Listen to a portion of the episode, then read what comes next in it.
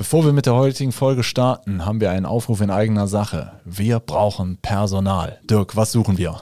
Wir suchen dich, wenn du Windows-Server kennst, wenn du Netzwerk kennst, wenn du mit Kunden sprechen willst, Kunden liebst über alles und äh, all ihre Probleme lösen willst, dann bist du bei uns richtig. Sowohl Support-Mitarbeiter als auch Projektdurchführer, äh, alles, alles gern genommen. Bewerbt euch bei uns. Äh, wir sind ein netter Haufen. Schreibt am besten eine E-Mail an karriere.hthgruppe.de. HTH-Gruppe als ein Wort. karriere.hthgruppe.de. Bewerbt euch. So, und jetzt viel Spaß mit der Folge. Wir sind beim Sicherheits-ABC angekommen beim Buchstaben G und beschäftigen uns heute mit der Gefahrenabwehr. Hört rein, es wird gefährlich. Herzlich willkommen, liebe Zuhörerinnen, lieber Zuhörer. Wir sind der Podcast der HTH GmbH aus Loma. Wir betreuen KMUs und Notare und Rechtsanwälte im gesamten Bundesgebiet mit ihren IT-Fragen und Nöten. Eigentlich halten wir da den Betrieb am Laufen. Und mein Name ist Roland Römer. Ich kümmere mich hier um alle kaufmännischen Angelegenheiten. Und ich bin Dirk Hölzer. Ich bin bei uns für Produktentwicklung Innovations zuständig. Ja. Und wie das mit der Gefahrenabwehr funktioniert, bespreche ich jetzt mit Dirk. Mhm. Ja, Dirk, äh, das Leben ist gefährlich, insbesondere das IT-Leben. Ja. Ähm, Hinter jeder Ecke lauern Gefahren. Es trifft ja grundsätzlich, äh, das mit den Gefahren wird ja von so Leuten wie dir und mir immer künstlich aufgebauscht und es trifft ja grundsätzlich immer andere, ja, wie, natürlich. wie zum Beispiel äh, gerade sehr viele, aber es sind trotzdem immer die anderen.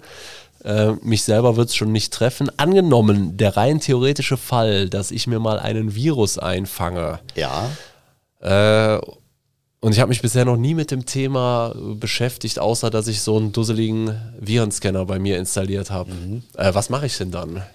Ja, das ist äh, ein schönes Thema, weil im Idealfall merkt man natürlich, dass ein Virus äh, auf dem System drauf ist, dadurch, dass der Virenscanner einen informiert. Wenn es gut läuft, hat der Virenscanner auch schon Gegenmaßnahmen ergriffen und hat das Ding im besten Fall auch äh, selbstständig bereinigt. Wenn es nicht so gut läuft, kann das sein, dass das irgendwas ganz Neues ist, was der Virenscanner noch nicht richtig abwehren kann. Ähm, dann äh, ja, muss man halt entsprechend selber Eindämmungsmaßnahmen ähm, durchführen, sprich das äh, betroffene System vom Netzwerk isolieren und ähm, also ja. Stecker ziehen. Stecker ziehen, genau. Also im äh, Klartext ist das erstmal Stecker ziehen. Netzwerkstecker ziehen. Wenn man jetzt merkt, dass man auf seinem Desktop irgendwie neue Dateien findet, die so komisch aussehen, sprich man hat vielleicht so einen Verschlüsselungstrojaner, dann würde ich soweit, äh, sogar so weit gehen und sagen, äh, Stromstecker ziehen, damit das System sofort aufhört mit der Verschlüsselung, auch wenn es lokale Dateien sind. Ja gut, das sind natürlich, äh, das ist dann natürlich die brachialste aller Maßnahmen. Ja. Ähm, trotzdem ähm, eine Verschlüsselung äh, vollzieht sich ja dann im Zweifel auch ohne äh, Internetverbindung. Aber was mache ich denn dann? Weil irgendwie, um an die Daten ranzukommen, muss ich ja wieder Strom haben. Richtig. Also im, normalerweise ist es so, äh, ich versuche halt erstmal das, den aktiven Verschlüsselungsvorgang einzudämmen, heißt, ich schalte die Systeme erstmal ab. Und dann geht es natürlich erstmal darum, herauszufinden, was ist denn passiert. Und da kommt man in der Regel als Otto-Normal-User nicht mehr selber weiter, sondern da braucht man Unterstützung von Experten, ähm, die sich dann das System anschauen, da äh, das System auch äh, nochmal überprüfen, eventuell Protokolle auswerten, eventuell auch auf dem, äh, den Servern beziehungsweise dem Mailsystem oder dem, den Firewalls nochmal nachschauen, was da äh, genau passiert ist. Und auch ähm, eine Einschätzung treffen können, wie weit ist denn das Ding überhaupt gegangen bisher. Und im schlimmsten Fall ähm, ja, muss man halt auf das letzte Backup zurückgreifen und das System aus einer, aus einer alten Datensicherung wieder, wieder zurückholen, damit man da saubere Datenbestände wieder hat. Ähm, Wenn es ganz, ganz schlecht läuft, ähm, dann merkt man gar nicht, dass man infiziert ist und auch die Systeme merken nicht, dass irgendwas ist, aber dann sind wir schon eher in so einem Bereich Industriespionage, weil das sind nicht so diese, ich sag mal, Otto-Normal-Viren, die da draußen äh, rumgeistern, sondern das sind dann schon gezielte Attacken, gezielte Angriffe, ja. die man in der Regel nur mit entsprechender äh, ah. Sicherheitsinfrastruktur erkennen und abwehren kann. Okay, also um es nochmal äh, etwas zu komprimieren. erste Maßnahme ist Internetverbindung trennen, zweite Maßnahme wäre Stromverbindung trennen. Ja. Ähm, was du jetzt noch nicht gesagt hast, was ich jetzt gerne noch ergänzen möchte, ähm, man sollte vielleicht auch mal im Vorhinein dann sich überlegen, äh, welche Art von Kommunikation muss ich denn schnellstmöglich betreiben. Das heißt, ich muss intern möglichst schnell kommunizieren und muss mich auch dann darauf einrichten, dass ich nicht auf bewährte Kommunikationsmittel zurückgreifen kann, weil die sind ja dann vielleicht nicht mehr verfügbar aufgrund Ja. von Inf Infiltrierung. Äh, Wenn es ganz schlimm kommt, muss ich natürlich auch eine, muss ich auch mir auch überlegen, welche externen Stakeholder muss ich äh, informieren. Das kann ja, schlimmstenfalls äh, Also wenn wir jetzt äh, aus Unternehmenssicht äh, das Ganze betrachten und ich habe im Unternehmen einen entsprechenden Vorfall, dann ähm, ist auch ein sehr, sehr relevanter Faktor, wie groß ist mein Unternehmen überhaupt. Ja, aber, aber der, der, der Faktor ist natürlich auch, welchen, äh, welchen Schaden kann es, kann eine Nichtkommunikation auch verursachen. Ja, das, das ist das, worauf ich hinaus wollte, denn ab einer gewissen Größenordnung, jetzt nicht nur äh, vom Personal her, sondern teilweise auch umsatzbezogen, ähm, und je nachdem, was für ein Unternehmen ich habe, wenn ich in bestimmten Branchen unterwegs bin, dann bin ich teilweise auch zu Meldungen verpflichtet, wenn sowas vorkommt. Ja. Das heißt, ich bin quasi, äh, wenn ich jetzt äh, einen Angriff habe, bei dem ich jetzt nicht weiß, sind jetzt nur Daten verschlüsselt oder sind vielleicht auch Daten abgeflossen. Das heißt, hat mir vielleicht über diesen Trojaner oder diesen, diesen Virus auch jemand Daten entwendet. Dann ähm, muss ich natürlich auch zusehen, wenn das personenbezogene Daten sein können, was in den meisten Fällen ja so ist, dass auch personenbezogene Daten äh, im Unternehmen gespeichert werden, dann muss ich natürlich auch einen Datenschutzvorfall melden.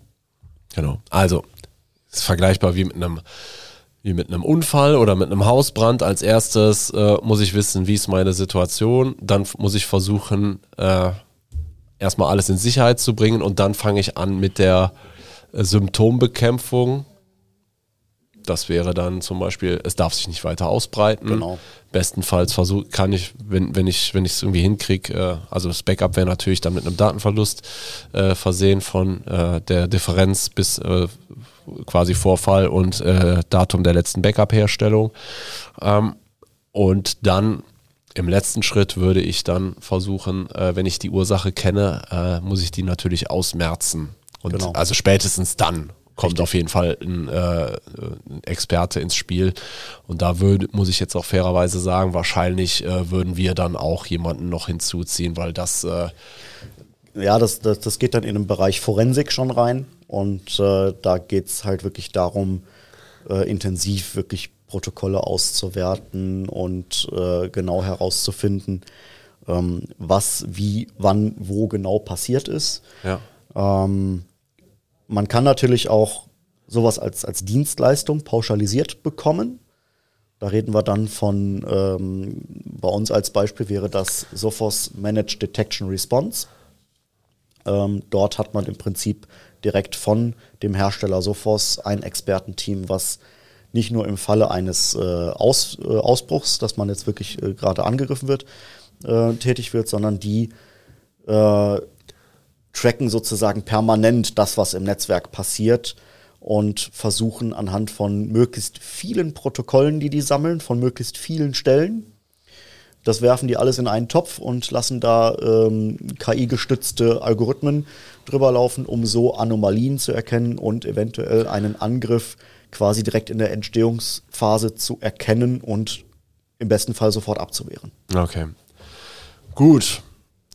Also, es hilft hier in dem Fall auf jeden Fall mal in Szenarien zu denken. Was kann ich tun, um so einen Vorfall möglichst unwahrscheinlich zu machen? Was kann ich, was muss ich tun, wenn der Vorfall akut ist? Und was muss ich im Nachgang tun, um äh, diesen Vorfall zu bewältigen? Und ich muss natürlich überlegen, äh, was ist der Worst Case und wie sichere ich mich, äh, was die Folgen angeht, ab. Wir Genau. hatten ja da zum Beispiel mal, ich weiß gar nicht mehr, wer ist, ein Fahrradhersteller, der seine Produktion einstellen musste aufgrund äh, äh, einer solchen Attacke. Ich weiß nicht, ob sowas überhaupt versicherbar ist, ähm, aber äh, mit den Folgen muss ich mich auf jeden Fall auch beschäftigen und ähm, klar ist auch, es ist nach wie vor schon unwahrscheinlich, dass es jetzt euch, gerade euch als Zuhörer trifft, aber sagen wir mal, wir hoffen ja schon, dass wir eine vierstellige Zahl an Zusch äh, Zuhörern haben. Insgesamt ja. haben uns, glaube ich, auch schon fünfstellig die Leute, äh, fünfstellige Abrufe. Äh, da wird mit Sicherheit jemand bei gewesen sein, der betroffen war. Und äh, da gilt es natürlich daraus zu lernen. Ähm, ja. Hilft auch letztlich, äh, da so ein bisschen offen mit umzugehen, weil es kann einfach auch jeden treffen. Auch die, die sich genau. gut vorbereitet haben, kann es treffen. Richtig. Also das sind ja auch keine, keine kleinen Unternehmen, die dann, also man hat es ja immer wieder, dass auch große Unternehmen ähm, oder auch Universitäten betroffen sind. Das war ja auch äh, mal so eine Phase, wo äh, relativ kurz hintereinander mehrere Universitäten groß angegriffen und verschlüsselt wurden. Ähm, ja, okay. es kann jeden treffen. Man muss sich darauf vorbereiten. Okay, gut. Also, das Verhalten in Bezug auf Gefahrenabwehr ist einfach, spielt das einfach mal durch. Entweder intern oder mit eurem Dienstleister. Was kann ich tun, wenn ich an dem und dem Punkt bin? Äh, Sofortmaßnahmen sind immer wichtig. Das ist die erste Hilfe. Und äh, alles weitere zu der Bewältigung haben wir gerade äh, besprochen. Äh, wenn ihr da Hilfe braucht bei der Erstellung von so einem Plan, wendet euch gerne an uns. Und ansonsten sagen wir danke fürs Zuhören. Lasst uns gerne eine Bewertung da, folgt uns und wir freuen uns auf die nächste Folge. Tschüss. Ciao.